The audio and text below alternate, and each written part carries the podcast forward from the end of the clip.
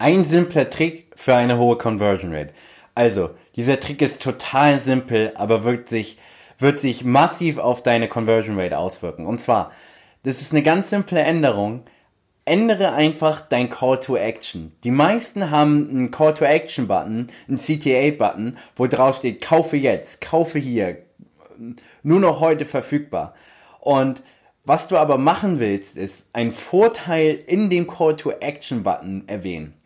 Und ähm, was meine ich damit? Es ist relativ simpel. Anstatt dass du in deinem Call to Action Button stehen hast, kaufe jetzt oder kaufe hier oder kaufe jetzt und werde jetzt Kunde, schreib den Vorteil in den Call to Action Button.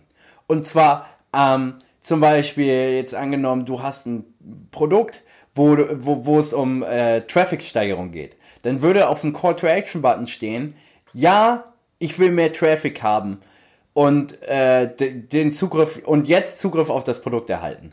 So, also du verstehst schon, was ich meine. Du nennst immer das, was der Nutzer letztendlich will und schreibst das in den Call to Action Button, stattdessen, dass du irgendwie sowas Stumpfes wie kaufe jetzt halt wählst.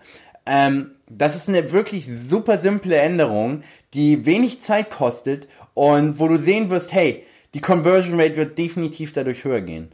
Und ähm, ich sehe den Fehler allzu häufig und ähm, vermeide diesen Fehler, teste das auf deiner Webseite, teste das auf deiner Landingpage und ich werde dir versprechen, dass sich deine Conversion Rate verbessern wird. Also, ich hoffe, dir hat die Episode gefallen. Wenn ja, dann abonniere doch meinen Channel und äh, wir sehen uns bei der nächsten Folge. Bis dann.